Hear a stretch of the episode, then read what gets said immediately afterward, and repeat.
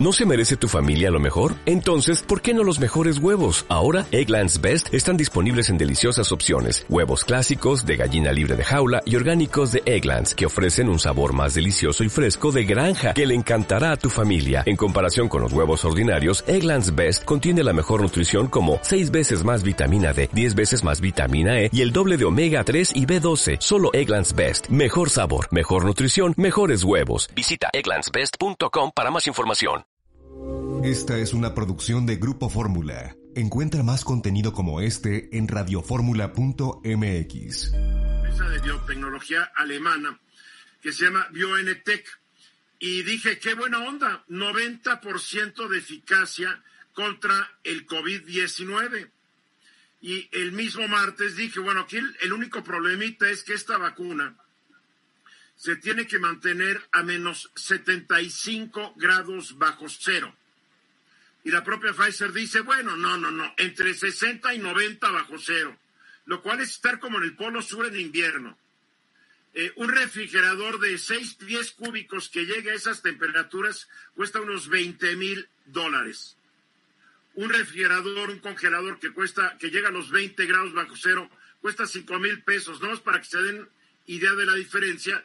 ¿Y por qué comparo los dos, el refrigerador, el congelador de 20 grados y el de 100 grados? Porque las demás vacunas no se tienen que congelar tanto como esta. Entonces lo que yo me preguntaba, a ver qué tan difícil va a ser crear toda una cadena de suministro eh, para, para el transporte, para eh, la guarda, hasta llegar a los a las personas a quienes se les van a aplicar estas vacunas de, de Pfizer. Bueno, pues ayer Pfizer ya también lo explicó. Pfizer dijo, no, vamos, vamos a regalarles una cajita, bueno, vamos a distribuirlo con una cajita. Una cajita que se va a enfriar con hielo seco. Entonces la van a mandar directamente al hospital, a la clínica, al consultorio donde se van a aplicar las vacunas. Apenas la reciban la cajita, tienen 24 horas para cambiar el hielo seco. A los cinco días, si no se han acabado todas las vacunas que están ahí, tienen que volver a cambiar el hielo seco. Y si pasan otros cinco días y no se han acabado, tiene que volver a cambiar el hielo seco. Después de 15 días, las vacunas que no se usaron, a la basura, ya no sirven. Bueno, esto ya es medio complicado porque no hay mucho hielo seco en la mayoría de las ciudades que yo sepa. Bueno, pero ahí les va lo más curioso todavía. Eh, las cajas se pueden abrir solo dos veces al día y cada vez por no más de un minuto para hacer todo este cambio de hielo seco. Sin embargo, Pfizer explica que las vacunas sí se pueden sacar de la caja y colocarse en un refrigerador donde estén, pues tal vez a un congelamiento menor, lo que da un refrigerador. Ah, pero si después de cinco días no se han usado, a la basura, ya no sirven. Otro problemita, cuando ya la van a aplicar, se agarran la ampolleta o el frasquito y de esa y de ese frasquito se obtienen cinco dosis. Y esas cinco dosis, si no se aplican en un máximo de seis horas, pues se tienen que tirar a la basura. Todo este proceso para complicar el asunto se tiene que realizar dos veces por paciente porque la vacuna se coloca la primera vez y la segunda tres semanas después. A ver, yo me pregunto, ¿Qué va a pasar si algún médico, enfermera, el personal de alguna clínica de lista del Seguro Social, un hospital privado, se le pasa por una hora y dice, ups, pero no importa, una hora, no creo que pase nada, ya iba la vacuna y te da el COVID. ¿O qué pasa si dicen, bueno, ya pasaron 15 días, ya pasaron 18, no creo que haya problema, va a la vacuna? O sea, esta cadena fría o de congelamiento es muy complicada y depende mucho de que la gente sepa hacer las cosas. Que yo sepa, la mayoría del personal médico un hospital no es experta en manejar hielo seco. El hielo seco es peligroso, si no lo manejas bien, te quema. Pero además, si no hay hielo seco, yo averigüé, en Estados Unidos una máquina para hacer hielo seca cuesta 48 mil dólares. Y el dióxido de carbono líquido que se necesita para fabricar el hielo seco durante tres meses cuesta 40 mil dólares. Así está el reto de la vacuna de Pfizer. Sin embargo, hoy Jensen anuncia que ya está empezando su su examen, su prueba con 60 mil voluntarios, que ellos también creen que su vacuna, vacuna va a ser un 90% eficaz, pero no más va a ser de una aplicación y no tiene que congelarse, tiene que refrigerarse. Ahí está la competencia, ¿eh? Incluso no necesita ser en un país como México. O sea, en Estados Unidos también tienen este mismo problema de no nada más tener la, la, vacuna, sino la distribución de ella, que llega a los puntos, que le pueda distribuir a las diferentes clínicas, hospitales y que aparte ahora se sume, no, pues estas, todas estas complejidades que acabas de, de mencionar, pues sí va a ser muy complicado primero que se le, que, que tengan la, la, vacuna, distribuirla y que todavía sea eficaz cuando se le vaya a administrar a las personas. Y aquí yo estoy diciendo todas estas cosas porque el gobierno no nos lo dice. Pero solamente dice, ahí está la vacuna, se la vamos a poner a todo el mundo. Ah, sí, ¿y cómo? Que me expliquen. A ver, Ramsés. Bueno, y, y la, la, otra cosa que hay que ver es la gente que ya tiene el COVID, cómo va a reaccionar con esta vacuna que estás comentando, o los que, o los que no todavía no se sabe cómo está. La pregunta, ya ves, cuando te quieres ir, vas al seguro, muchos de los niños tampoco se la quieren poner, o gente que también es muy reacia a ponerse las vacunas. Y en México, tú lo sabes muy bien, es un problema ponerse las vacunas que, que se tienen que, que están dentro del sistema de salud. Pues sí, pero, pero bueno, vamos a ver, pero esta es una... Aparentemente Pfizer está resolviendo el problema, pero depende mucho de que la gente sea muy responsable y no se le vaya. Y entre que atiendes a un paciente y está muriendo y que lo intubas, etcétera, el hielo seco, pues está complicado. Pero en fin, así va el asunto. Mensaje. Está con nosotros la doctora Joe desde San Antonio, Texas, con una nueva evidencia de lo terrible que es el COVID-19. Nuevos estudios demuestran que, que es más grave enfermar de COVID de lo que creíamos, aunque seas asintomático, Joe. Pues así es, salió un estudio en el Lancet que fue... Lancet, a ver, Lancet, Lancet no todo el mundo es, médico. Lancet es como la Biblia, una de las Biblias de información médica. La revista médica más antigua hoy en... Más antigua, cientos de años lleva. Inglesa. Inglesa. Hicieron un estudio con la Universidad de Oxford, que Oxford, la Universidad de Oxford también es la que está haciendo la vacuna con AstraZeneca. Y encontraron, y sí, estudiaron a 62 mil pacientes que han tenido COVID. Y encontraron que cerca, el 20% de ellos han tenido secuelas psiquiátricas, mentales, entre los primeros 14 y 90 días de la enfermedad. Lo interesante de este es que son pacientes que no habían tenido diagnósticos de, de salud mental anteriormente.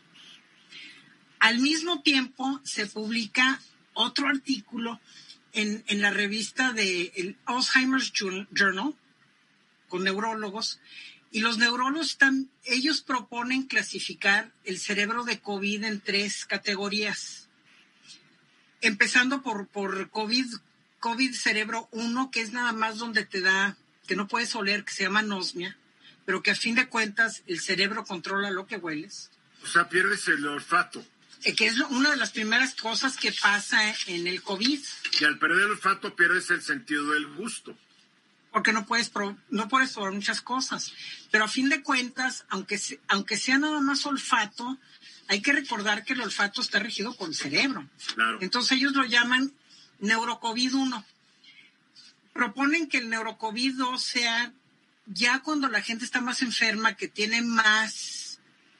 ¿Se acuerdas que platicamos mucho de la, la tormenta de citoquinas, que tu sistema inmune se vuelve loco y te ataca?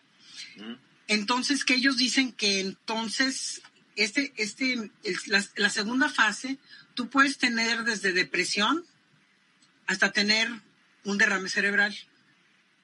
Y el neurocovid 3 es cuando ya tu cerebro, ya la barrera de sangre con el cerebro ya no existe y ya pasa todo hacia tu cerebro y es cuando puedes ver, tener que esto. Eh, eh, ahí ya no te expliqué, yo sé que Juan y Ramsés entendieron totalmente la barrera de sangre. Pero yo, yo no entendí muy bien. ¿Qué es la barrera de sangre? La barrera de sangre es un protector que tiene tu cerebro que deja entrar ciertas cosas y salir ciertas cosas.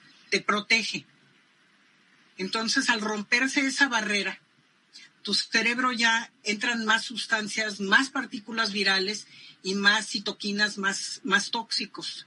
Y cuando eso pasa, tú ya puedes caer en coma o morirte. Lo interesante de estas dos cosas es que son muy paralelas, porque también lo, que están viendo esta gente que, está en, en, en, John Hopkins, están viendo, es que estamos viendo muchos pacientes con, con enfermedades mentales ya severas desde que están en el hospital. Ojo, son ya en el hospital, no los que están haciendo en, en, en, en Inglaterra, que lo están viendo 14 a 90 días después con síntomas. Yo creo que lo innegable de todo esto es que otra vez volvemos a enterarnos que no sabemos nada de esto. A ver, una pregunta. Esto del cerebro 1, 2, 3 de neuro, ¿qué es neurocovid? Neurocovid. ¿Ocurre únicamente en las personas que presentaron síntomas o también en los que fueron asintomáticos y no sabían que lo tenían hasta que después se enteraron. Estos lo encontraron más en pacientes hospitalizados. Bien. ¿Ok? Bien. entonces. O sea que un asintomático no se tiene que preocupar, si le dio COVID, no se dio cuenta, no hay bronca. Pues sí hay bronca porque también están viendo que, que hay pacientes que llegan deprimidos y nadie sabe, nadie sabe si les dio COVID o no. Ah, ok. okay. Y, y, también mucho puede ser la confusión por el encierro, ¿no? También. También, entonces ya tienes. Sí, tres factores. Cuando tú estás ansioso, te deprimes. Cuando te deprimes, tu función cerebral ya tampoco es óptima. Pero yo creo que es importante que de este estudio 62 mil, 20% tienen enfermedad mental de nuevo diagnóstico, no habían tenido enfermedad mental antes. Los Oye, es, uno de cada, es uno de cada cinco. Uno de cada cinco. Y, los que lo hicieron en John Hopkins, que, se dedican a Alzheimer's, están viendo que también puede desencadenar un Alzheimer's precoz por todo el envenenamiento que, que sufre tu cerebro. Entonces, la cuestión es esta si nosotros no tenemos pruebas, no tenemos, tenemos una cama por cada mil habitantes, ¿cómo vamos a solventar también nuestros problemas de salud mental que hemos hablado mucho en las últimas semanas? ¿Cómo, ¿Cómo los vas a tratar? O sea, ¿dónde pueden ir? ¿Con quién pueden hablar? Qué grave, porque yo no sé, así como no hay neumólogos en el país, pues no creo que tampoco haya muchos neurólogos, no creo que haya muchos psiquiatras para tratar a todas estas personas. No sé quién los trata, si un neurólogo o también combinado con un psiquiatra. Exactamente, psicólogos, psiquiatras, o sea, esto ya tiene, el COVID se ha convertido en una, en una enfermedad de multiespecialistas. Bueno, Porque al principio creíamos que necesitábamos nomás neumólogos, intensivistas, y ahora estamos viendo que después vienen las secuelas. Cardiólogos, neurólogos, incluso los, los científicos de John Hopkins, ellos proponen como medida tal vez predictora tomar una resonancia magnética cuando el paciente entra al hospital y otra cuando sale, para que tú puedas ver cambios neurológicos.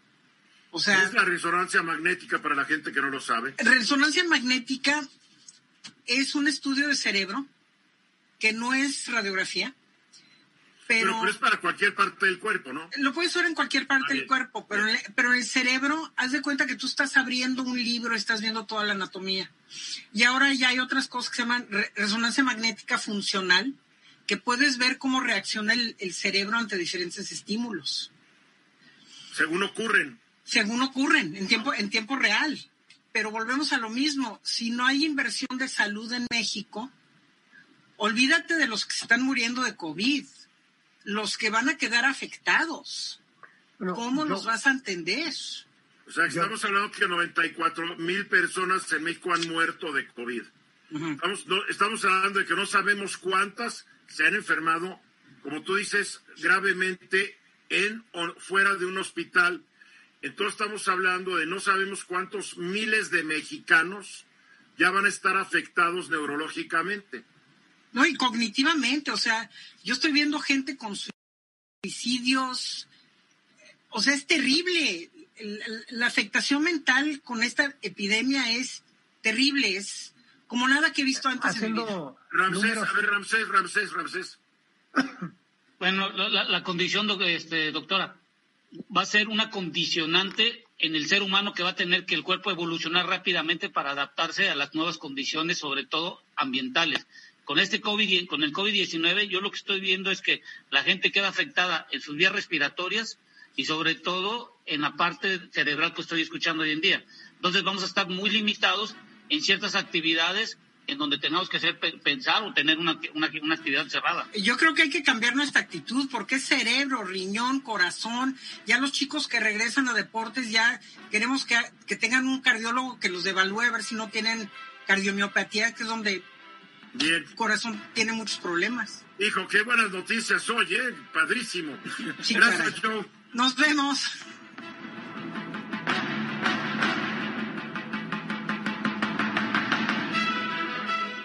Molestias en el cuerpo, poca fuerza muscular. Estos pueden ser algunos de los problemas causados por la inactividad y la falta de movimiento. Cuide de su cuerpo y dele movimiento a su vida con Sit Fit Elliptical la única con movimiento automático que le ayuda a ejercitar, fortalecer y mantenerse activo, quemando calorías mientras está sentado. Simplemente suba los pies, use el control remoto y deje que SitFit Elliptical haga el trabajo por usted. Es un producto maravilloso porque provee movimiento de bajo impacto para promover la movilidad ejercitando su cuerpo para mantenerlo en un buen estado. El secreto está en su tecnología bidireccional de bajo impacto para las piernas, que combinado con su silencioso motor de movimiento automático hacen que con cada pedaleada estimule el movimiento de sus músculos y ejercite su cuerpo. Este es un excelente producto para cuando estás sentado. Para mí es como un gran ejercicio. Van a querer este producto porque convierte la inactividad en actividad y ayudará a tu vida en general.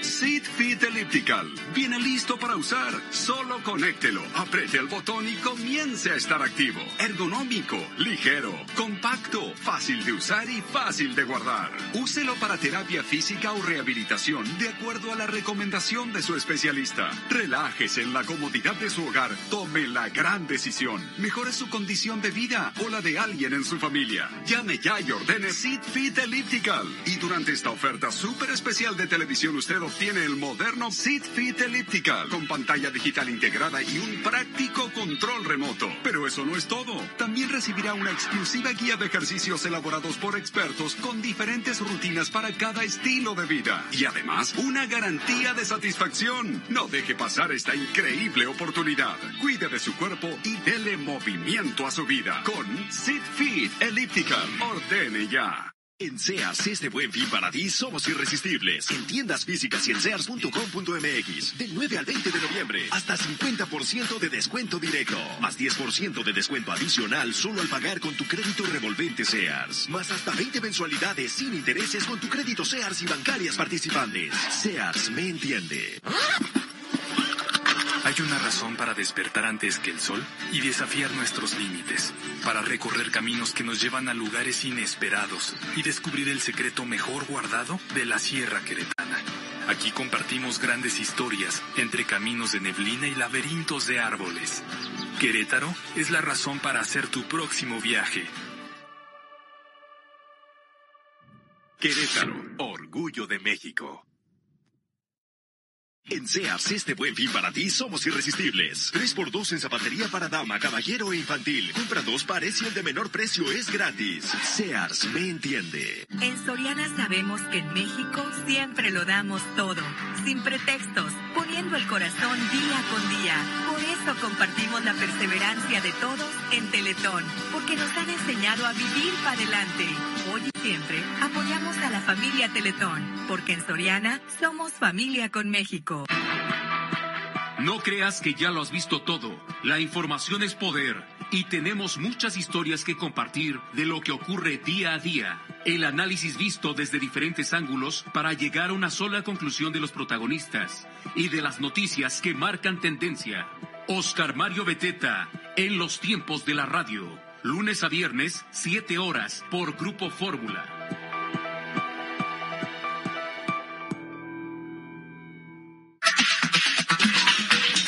Clasificación A. Programa apto para todo tipo de audiencia.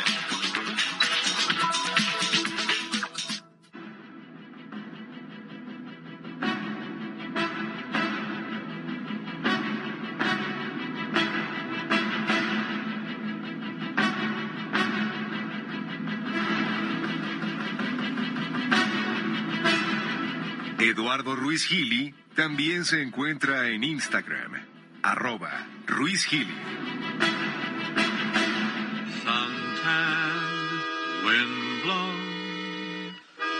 honeymooners at last alone,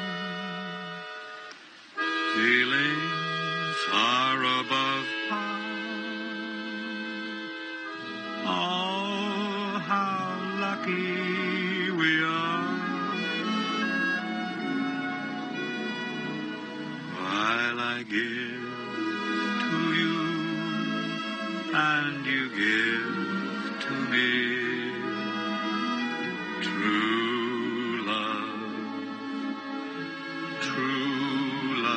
Minutos después de la hora y le doy la bienvenida esta tarde a Gerardo Islas. Gerardo, perdón, sí, Gerardo Isla. Es el presidente nacional del partido Fuerza por México, un partido de nuevo registro. ¿Cómo estás, Gerardo? ¿Cómo estás, Eduardo? Muy contento de poder platicar contigo y con tu auditorio. Tú eres el primer presidente nacional de este partido. El primer presidente nacional, el día de ayer, tomé protesta ante la Asamblea Nacional. Más de 350 mil afiliados nos dieron el respaldo para ser partido político y para ser hoy el presidente más joven de los distintos partidos políticos que hay en la vida de nuestro país. Pues, ¿qué edad tienes? 36 años. Pues estás joven, estás joven. Ahora, déjame preguntar, ¿qué, ¿qué es Fuerza por México? Fuerza por México es un movimiento que nace con jóvenes y mujeres de todo el país, muchos de ellos que nunca han participado en la vida democrática y en la construcción de, de este México, que le apuesta a los jóvenes, que tendría como líder de este partido, tendré que poner el ejemplo de algo que me tocó vivir, el tocar puertas, el llevar proyectos, el, llevar sueños y anhelos que se convierten en realidad cuando estás picando piedra todo el día sobre un objetivo. Y también encabezando este esfuerzo con muchas mujeres en todo el país. Ayer hice dos compromisos claves con las mujeres. Primero, que ninguno de nuestros candidatos tendrá la opción de participar por fuerza por México en caso de que haya atentado en su vida contra una mujer o contra su familia, ya sea que no le dé pensión a sus hijos, que haya sido acusado de agredir a una de ellas o de participar en cualquier tipo de violencia acusado, contra acusado las mujeres. o sentenciado de, porque tú sabes que en estas cosas de riña familiar, de repente hay muchas acusaciones que nunca se llegan a demostrar y hay que, yo no sé, hay que partir del principio que todo el mundo es inocente hasta que no se demuestre que es culpable.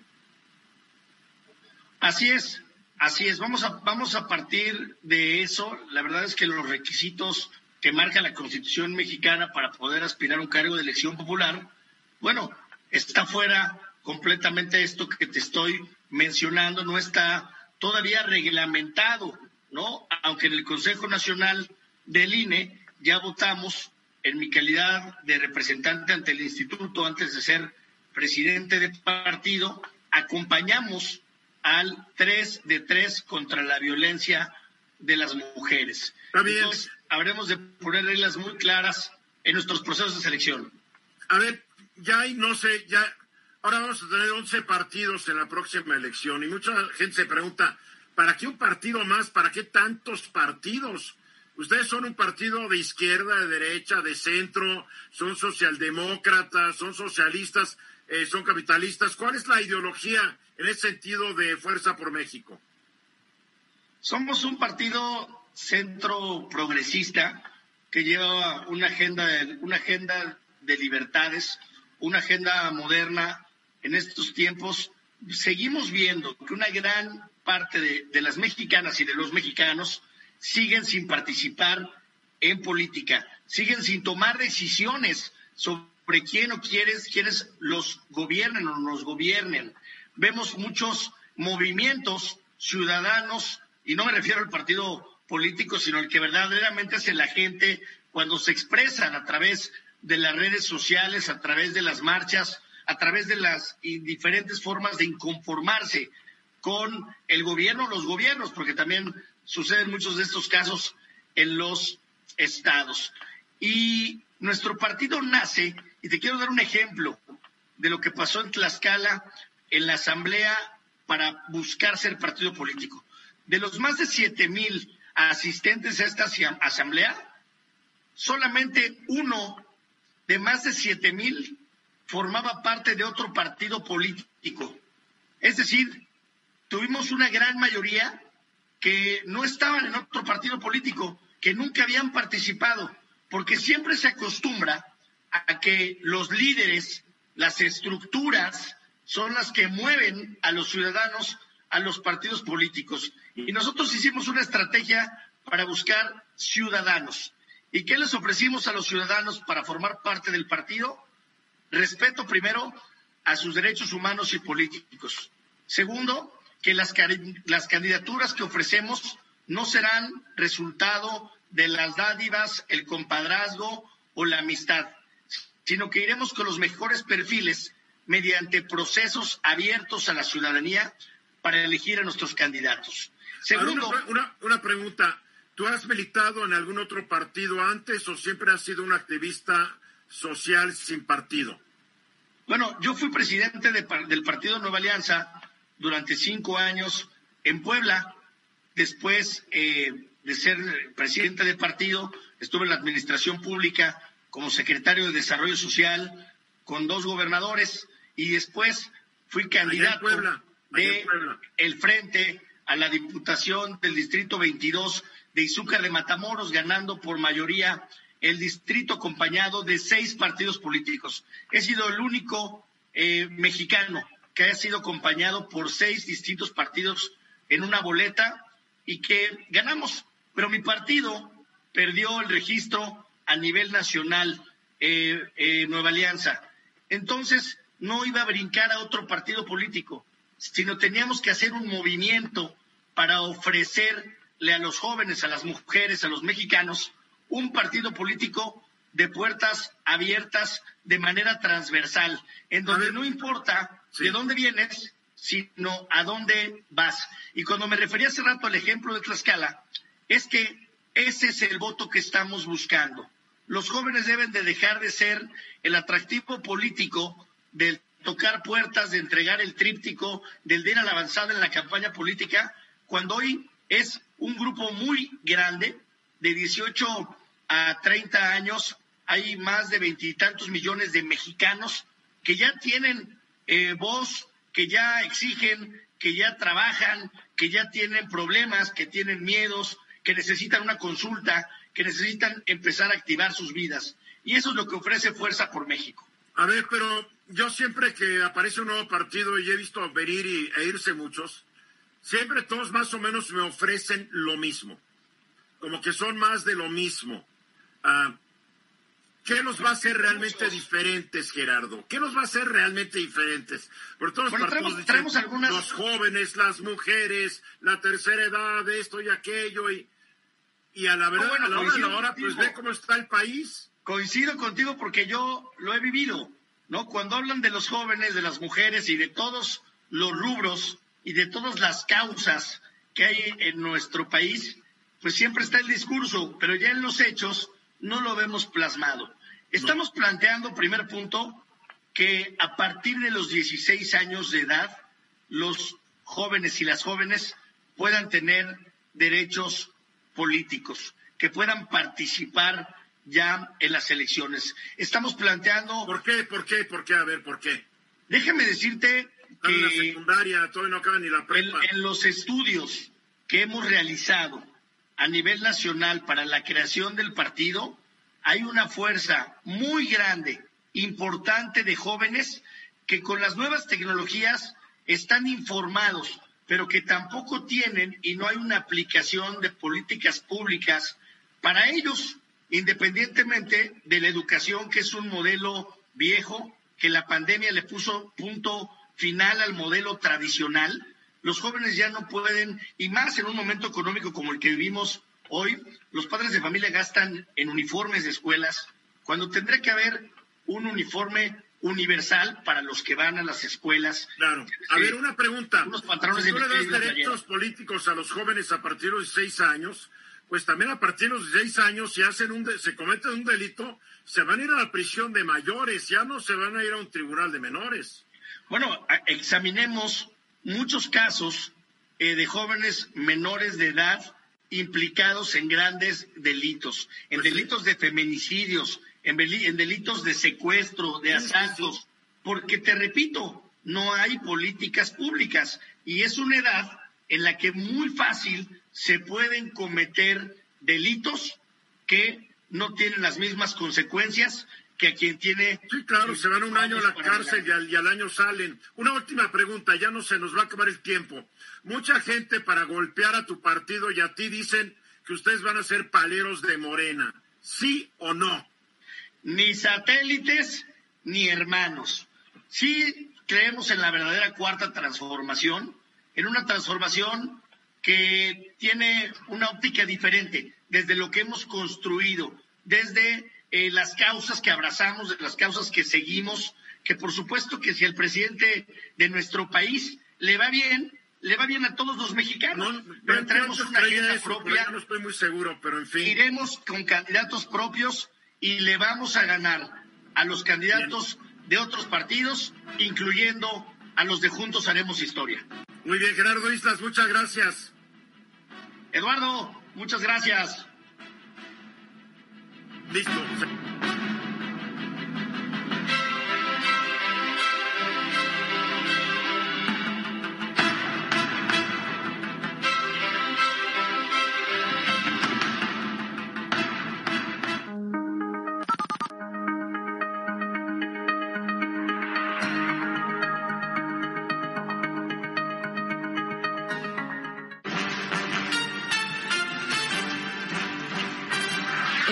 Estados Unidos festejará de manera distinta Thanksgiving, el cual fue declarado como celebración oficial en 1863 por el presidente Abraham Lincoln y se conmemora el último jueves de noviembre. Este día los estadounidenses tienen la oportunidad de reunirse con sus familias. Sin embargo, este año no será posible debido a la pandemia de coronavirus. Es por eso que las autoridades recomendaron evitar reuniones masivas. La científica jefe de la Organización Mundial de la Salud, Somea Swaminathan, informó que aproximadamente el 70% de la población mundial deberá vacunarse contra el COVID-19, una vez que las vacunas que están en la última fase de desarrollo sean aprobadas. La experta señaló que si las hipotéticas vacunas llegan a estar disponibles para el público, los primeros en ser inmunizados serían los trabajadores de la salud y personas de grupo de riesgo, tales como ancianos o pacientes con determinadas patologías.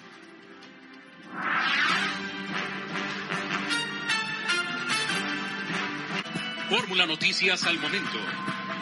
En compañía del titular del Instituto de Salud para el Bienestar, Juan Ferrer, el gobernador del estado de Michoacán, Silvano Aureoles Conejo, inauguró el complejo hospitalario más grande realizado en México durante los últimos años. Por ello, será un día histórico para la salud de Michoacán, de las michoacanas y los michoacanos.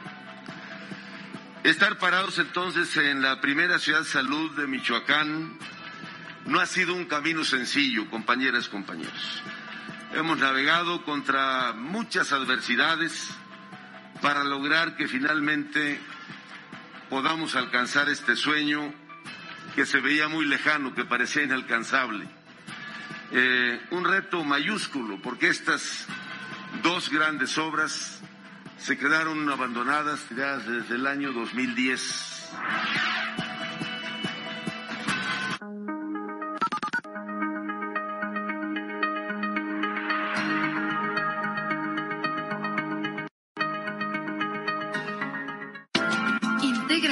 Conversación.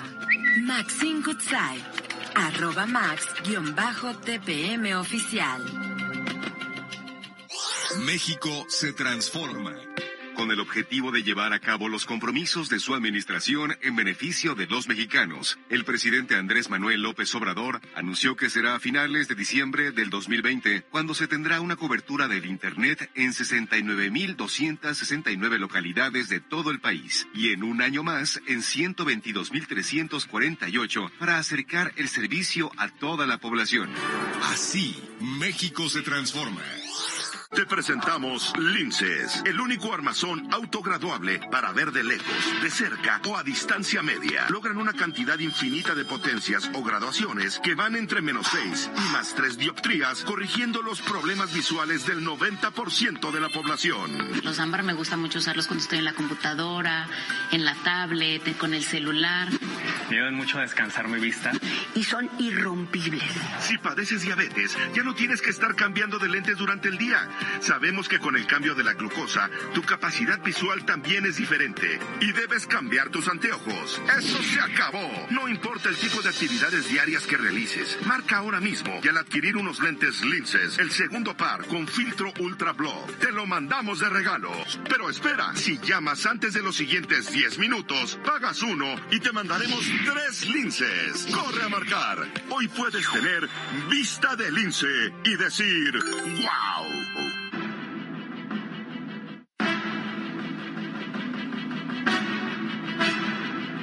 Fórmula, abriendo la conversación. Grupo Fórmula en la red. Visita nuestra página www.radioformula.mx.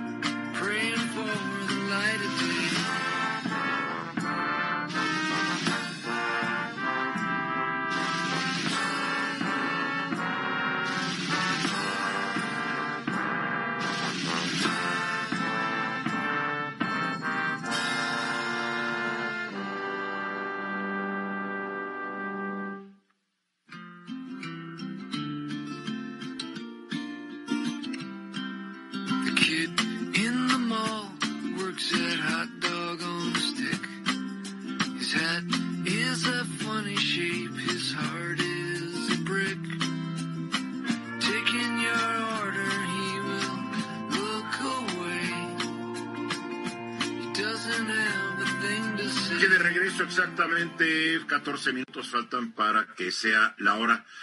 Encuesta, Juan Ascarga, ¿cómo, ¿cómo hicimos esta encuesta sobre el rumbo político del país? ¿Qué opina la gente? Así es, Eduardo. Bueno, como siempre hemos estado haciendo encuestas, lo que llamamos una encuesta nacional de muchas de muchos temas, ahí preguntamos sobre el rumbo y normalmente platicamos aquí en el programa sobre el rumbo económico, ¿no? ¿Qué siente la gente hacia dónde va? Pero recientemente hemos estado metiendo el tema con los, eh, digamos, los analistas de aquí de la agencia, empezamos a ver que desde julio del 2018, inmediatamente después de las elecciones, empezó a meterse pues unas ideas eh, a nivel periodístico de que el rumbo político estaba cambiando, ¿no? ¿Te acuerdas? No sé si le llegaste a leer de ese viaje que hizo una delegación de Morena a Cuba para esta reunión de la cumbre de Sao Paulo o algo así. Que tiene El foro de Sao Paulo que está ya totalmente liquidado, la verdad. Así es, pero que, pero que tenía alguno, tiene unos indicios, tenía unos indicios de socialismo y de bolivarianos y de ideas un poco más, este, Extremas de izquierda. izquierda, izquierda extrema. Esto fue promovido por Evo Morales y por el expresidente de Brasil y, y todos, estos, todos estos, sí. Y fíjate que eh, recientemente hemos visto otros artículos en otros diarios, en El Economista, en El País, en diferentes, donde se ha tocado el tema de si Andrés Manuel López Obrador está abiertamente o no haciendo algo así. Entonces nos dimos a la tarea de, en el rumbo del país, preguntar sobre el rumbo político. A ver. Y entonces la gente, son más de 1.200 personas las que contestaron, ¿no? Y les preguntamos algunas cosas relacionadas con la política en nuestro país, empezando por la democracia. Y les preguntamos si funcionaba o no la democracia en nuestro país. Eh, obviamente, como en todos los países, pues la reprobaron con un 61.3% que dice que no funciona la democracia en nuestro país, ¿no? Es decir, Esto se amarra mucho a los resultados del latinobarómetro del año pasado, que creo que decía que únicamente el 38 al 40% de los mexicanos creemos en la democracia, yo me incluyo en ellos. Así Pero es. cuando tú dices 61% no creen en la democracia, grave. Así es, y, y es decir, por eso vemos tan bajos índices de participación en las en, los comicios electorales. Ahora, Estados Unidos no está tan lejos, por ejemplo, ¿no? Tuvieron una participación muy baja, estás hablando de Pero Estados Unidos es otro fenómeno. En Estados Unidos dicen, ¿para qué voto si estoy de acuerdo con todo? Así es, hay, hay diferentes, pero sí hay una participación baja. En general lo hemos platicado en el mundo entero, hay una un descontento con la clase política y con la democracia, ¿no? En, todas las, en todas las formas que puedes imaginar. Después les preguntamos eh, un poco si, si comprendían o si sentían que el poder legislativo, es decir, sus, sus diputados, quienes los representan en la Cámara de Diputados o de Senadores, entendían lo que ellos querían o necesitaban. ¿no? Y entonces, evidentemente aquí en las gráficas y los textos que ponemos en las gráficas están simplificados, pero eran mucho más, desarrollados en, la, en el cuestionario. Está bien, está bien, está bien. Entonces, Otra vez lo mismo, la gente no cree en ellos. Exactamente, y no saben, o sea, es decir, los diputados no saben lo que nosotros queremos y hacen lo que ellos quieren, ¿no?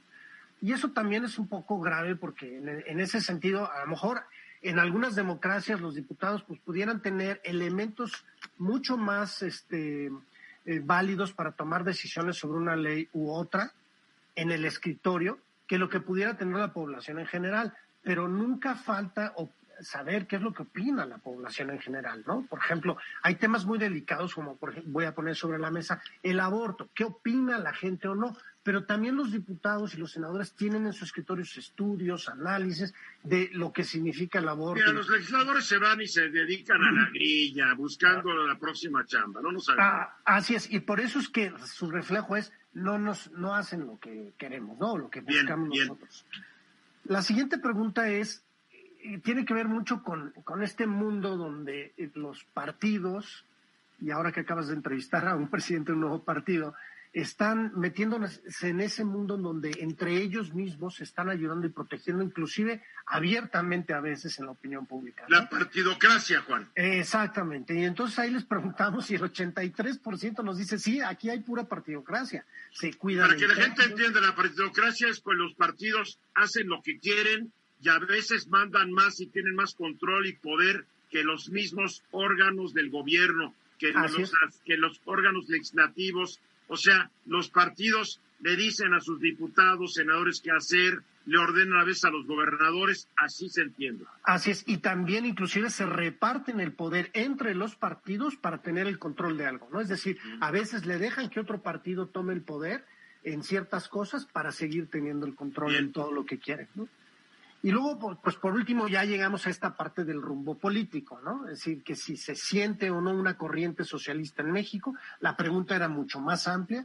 Les pusimos cuatro o cinco variables distintas, dos o tres de ellas iban rumbo al neoliberalismo, dos o tres de ellas iban rumbo hacia el socialismo. Aquí este, pusimos eh, rápidamente lo que, lo que se siente, o sea, lo que piensan que ya se está metiendo un 59% sienten que en México se está, digamos, metiendo un pensamiento más socialista del estilo de Cuba o de Venezuela. Y lo sienten por lo que están viviendo en el día a día, ¿no? Lo que están oyendo, lo que dicen las noticias. Las redes sociales, olvídate las noticias, las redes sociales. Sí, sí, las redes sociales. que son la primera fuente de desinformación para un ser humano. Y déjame decirte que cuando pasó esto, me, di un clavado en, los demográficos de quienes respondieron. Y fíjate que hay un, porcentaje muy alto de clase muy baja. Lo pongo en la siguiente lámina. Es decir, no es nada más una, un tema de, de fifís pensando que viene el socialismo, sino es, eh, hay un gran porcentaje de gente de clase media baja que está sintiendo esto, ¿no? Bien. Entonces, y en la siguiente eh, digamos, eh, análisis y pregunta, y si ya les preguntamos sobre qué es lo que preferirían como un gobierno, si más socialista, más neoliberalista, que de, ayude más a la gente. Por ejemplo, estábamos pensando en el que dice más programas sociales. La frase decía un gobierno que apoya a la gente que no tiene trabajo y que le dé programas sociales y los saque de los apuros, que es claramente una posición de izquierda con programas sociales y no con bases educativas. Y entonces los resultados son interesantes. Fíjate, el 67% dice que quiere y prefiere un, un, gobierno más neoliberal, que haya más competencia, que haya más capitalismo, inclusive cuando parafraseamos solo un minuto, menos de un minuto, Juan. Ya voy a acabar. Este, el 28%, o sea, es casi el 90%, un poquito más, que está diciendo que prefieren un, un, un gobierno neoliberal, capitalista, que uno socialista. Aquí la gran pregunta es si la gente realmente entiende qué es neoliberalismo y capitalismo. Explicamos en la pregunta, si quieres luego te las comparto. Bien, órale. Bueno, ya nos vamos, Ramsés Pech, gracias. Gracias, que tengan buena cuidando a tus, Sigue cuidando a tus cocodrilos ahí en Villahermosa. Gracias, Juan Ascárraga.